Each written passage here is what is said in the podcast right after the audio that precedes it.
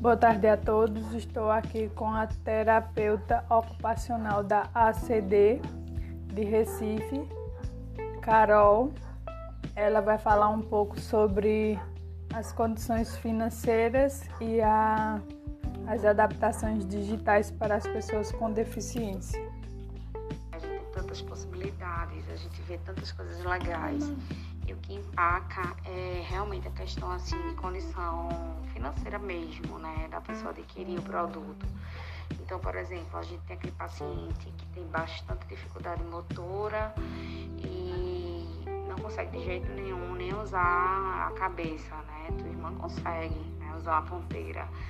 Mas assim, aquele paciente bem grave, então a gente tem recursos, que tem o câmera mouse, que é um recurso do computador.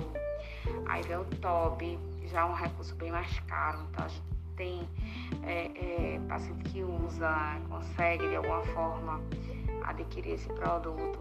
Então, assim, esse TOB é aquele que usa através do olhar, né? Então, ela usa o WhatsApp, ela usa o Instagram, ela usa o computador através do teclado virtual, olhando com o olhar, né? As letras e aquilo ali vai sendo executado, sabe?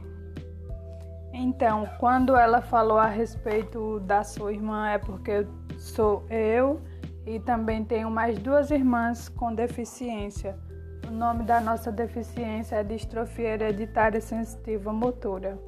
E o meu nome é Poliana e moro em Sanharó. Muito obrigada pela atenção.